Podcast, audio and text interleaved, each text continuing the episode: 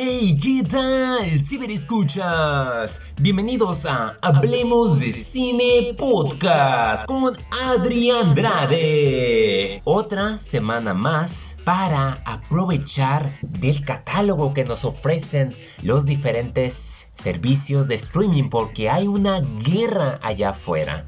Quiero iniciar primeramente con decir que adiós a Star.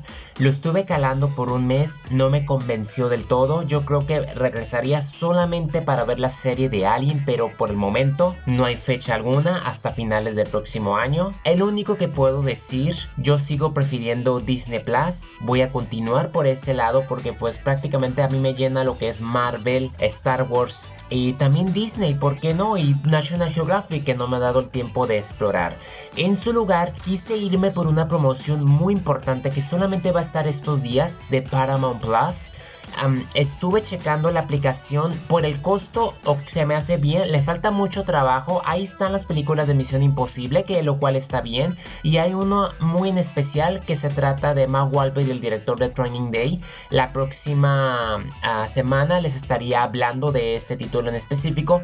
Los negativos de esta plataforma es que no hay una lista de favoritos donde tú puedas elegir.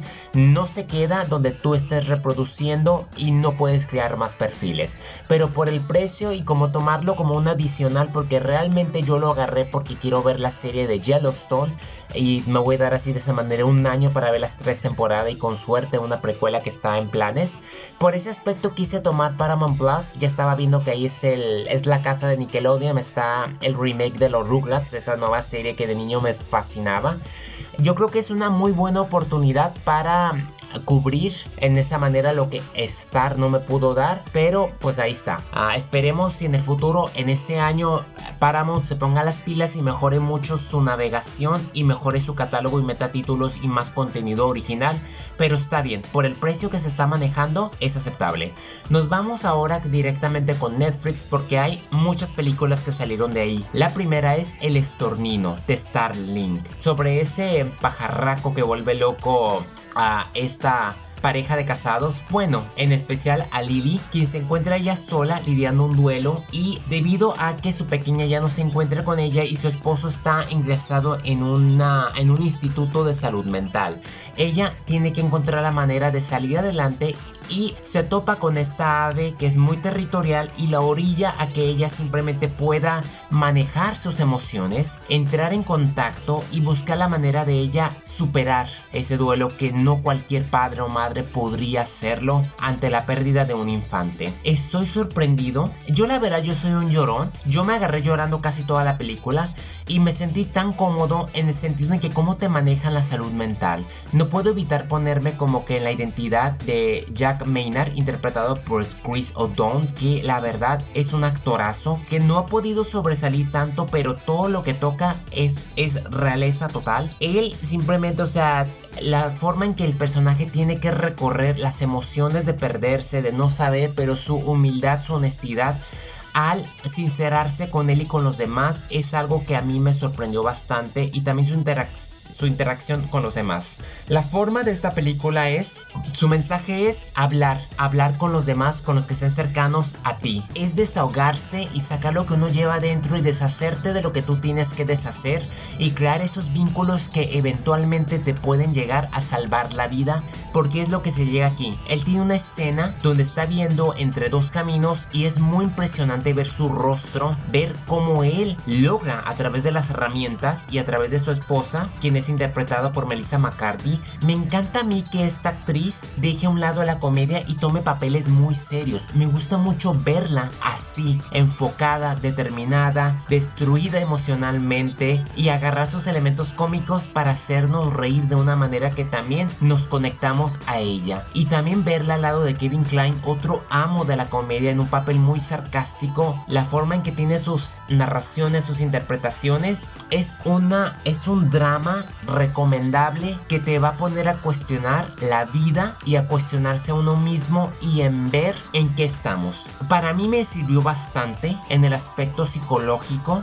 de poder aprender otras percepciones, ver conectar y a lo mejor ver los vacíos o ver en lo que uno está fallando a través de estas personas imperfectas y ver lo que se espera y cómo también se crea esa fortaleza.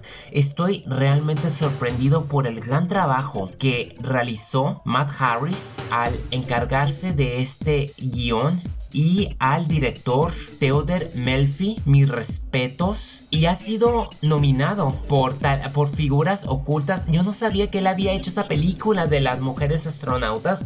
Se nota que tiene esa fuerza para ser mujeres muy poderosas. En parte la cinematografía fue muy bonita. O sea, la casa, el jardín, hacia donde se trasladan. Y también cabe destacar que actúa Timothy Olyphant muy poco como Travis. Pero está decente como también otros compañeros que apoyan. Es una recomendación para todos quienes les gusta las películas de conciencia, aprendizaje y salud mental. Cambiando de escenario porque ahora me he ganado bastante con HBO Max.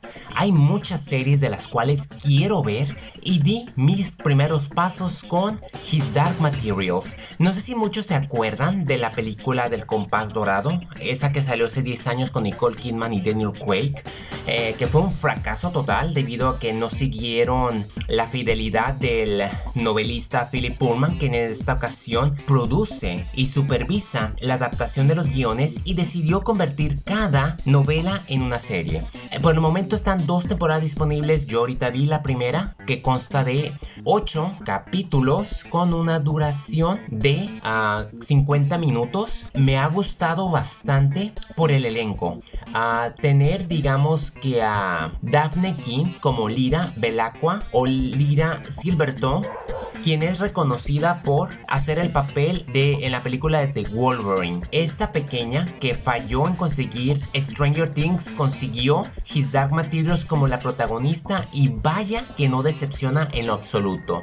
Tenemos también a James McAvoy que aparece como en tres episodios a lo mucho. Me gusta como siempre la, la sorpresa de Lin Manuel Miranda que también hace una participación muy especial, como también una que es una bruja cuyo nombre, ay, se me olvida el nombre, pero bueno, lo vamos a dejar ah, por ahí mencionado. En especial está Ruth Wilson, la que salía en al lado de Idris Elba y esta mujer que salía de psicótica, aquí mantiene esos rasgos y esa personalidad pero lo lleva a un fondo de lo que Nicole Kidman a lo mejor no pudo conseguir hace 10 años.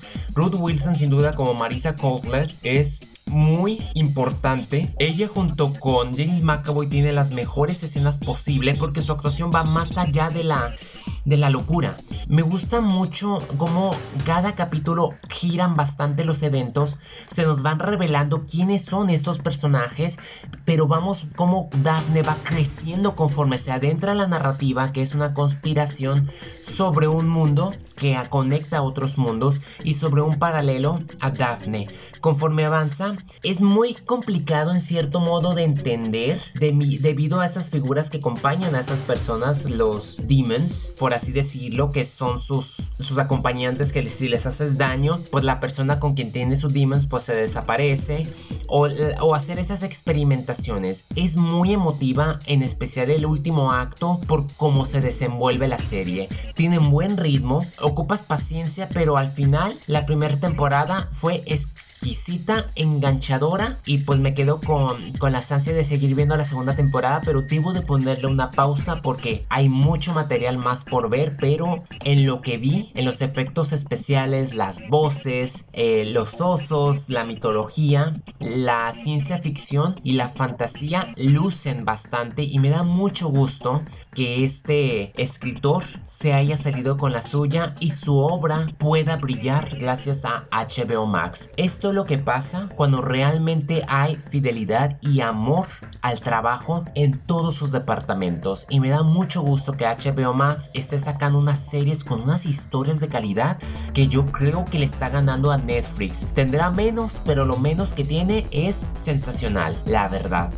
Back North, Brigada Anticriminal, una historia basada en tres policías de Marsella que estando hartos de la corrupción intentan desarmar una importante red de narcotráfico, pero los límites se dibujan cuando, pero los límites se desdibujan cuando su informante pide demasiado y eso hace que ellos respondan ante la ley y sean enjuiciados solamente por romper unas ciertas reglas. Fue un caso que sucedió en el 2012, que fue un caos total, inclusive el director, porque es una película francesa, Cedric Jiménez, fue abucheado por las autoridades francesas al decir que, que se ponía del lado de los policías corruptos y él dijo, no, yo solamente me entrevisté con ellos para ver lo que ellos pasaron por esa fase que a veces tienen que cruzar la línea en el inframundo con tal de llegar al mero mero. Es muy difícil ver la injusticia que ocurre hoy en día. Yo creo que ver la situación en la que vivimos en México especialmente donde el narcotráfico simplemente se le abraza, ah, se le besa, por así decirse, porque pues los gobiernos no quieren hacer nada y prácticamente las personas que quieren hacer algo al respecto son las que les cae todo el peso de la ley porque sinceramente el narcotráfico lo tiene comprado en cierta manera. Y esta película es un reflejo claro de tres personas que quisieron hacer lo que les pidieron solo para ponerle un cuatrote y hacer responder por todos los asesinatos que en primer lugar ellos ni siquiera hicieron. Sí, jugaron sucio porque les pidieron que jugaran sucio porque no había de otra forma. A veces se tiene que ensuciar las manos uno. Y es lo que pasa también con las personas que han perdido. Si la justicia no hace su parte, el que te quedes con los brazos cruzados es tu permitirlo. Que es lo que sucede en las autoridades hoy en día. Esa ineficacia, esa falla en la ley de proteger a sus verdaderos ciudadanos por darle preferencia al dinero. Entonces esta, esta película, Back North, te pone mucho a pensar en la situación de hace 10 años en Marcela y ver cómo sigue ocurriendo, en especial en nuestro país. Y es horrible, porque a mí me causó mucho enojo ver esta historia, conocerla y conocer a esas personas que yo creo que cualquiera podría identificarse con sus frustraciones. Gran riesgo como Netflix nunca ha podido hacer y es lo que me fascina de esta plataforma que ellos no tienen miedo a mostrarte algo que es parte de nuestra realidad, independientemente de tu procedencia, de tu estatus social o contexto. Si tú no te sientes seguro, es un aspecto general. Por más que estés estable en tu vida, la violencia siempre te va a mover el tapete y te va a causar ese miedo. Y esta película sin duda te muestra exactamente esa posición a la que a veces estamos sometidos cada uno de nosotros ante unas autoridades que son muy vulnerables y que no saben responder y que no saben hacer justicia porque es más fácil hacer justicia con las personas buenas que con las personas que simplemente les vale un colmo lo que sucede. El padre que mueve montañas. El hijo de un agente de inteligencia retirado desaparece en las montañas y su padre no se detendrá ante nada y lo arriesgará todo para encontrarlo. Este drama de suspenso de Rumania ah, tiene pros y contras. Es es terrible ver cómo la pérdida de unos hijos debido a la montaña están enterrados, están muertos, pero este padre, que es ateo, que hace todo lo posible por encontrar los cuerpos. Entiendo aquí lo difícil que ha de ser, pero me gusta mucho que te metan las cuestiones morales de si tienes los recursos, ¿por qué no usarlos para la pobre gente? Pero también está el respeto a la montaña de muchos que deciden lanzarse y correr los riesgos de no tomarse las cosas muy en serio por ser adolescentes tratando de hacer algo imprudente y también vemos las cuestiones religiosas y cómo culpamos a los demás al vivir en negación. La obsesión de este mm, padre, interpretado por Adri Delaney, es muy buena actuación, pero es puro sufrir en sus dos horas de duración y es muy plana y no tiene como que esperanza, porque te pone a pensar realmente lo que somos capaces de hacer por encontrar a un hijo aunque esté muerto, teniendo todo a nuestro alcance. Y es triste también ver cómo la culpabilidad y el remordimiento pueden endurecerte el proceso de un duelo y poner en riesgo a los demás solo por un capricho uno. Y yo sé, pero se dice de esa manera porque la muerte pues no se puede modificar.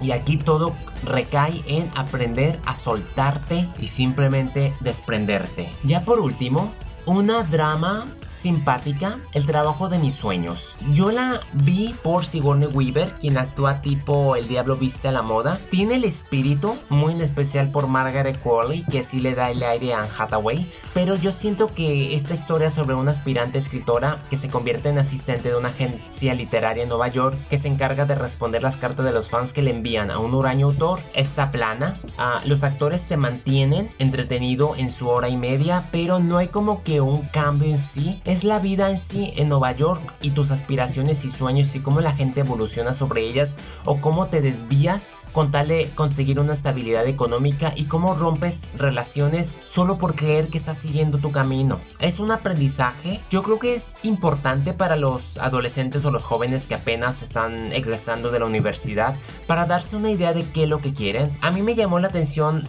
por la industria de la escritura, de conocer de las editoriales y más en esa época de los 90 la computadora apenas iniciaba. Es triste en ocasiones, pero la verdad la siento que le faltó más giros, fue muy estable y ya depende de que si no tienes nada que ver realmente, pues la puedes ver. De ahí en fuera, pues ya depende de cada uno de ustedes si quieren tomarse el riesgo pues de verla. Los va a entretener, pero no es nada novedoso. Yo me pondría a ver de nuevo El Diablo Viste a la Moda, la verdad. Bueno, eso es todo de mi parte. Gracias por haberme acompañado en Hablemos de Cine Podcast con Adrián Andrade. Nos vemos en la siguiente semana y quédense al pendiente de las novedades en el mundo del cine, series, lo que entre en mis distintas modalidades. Chao.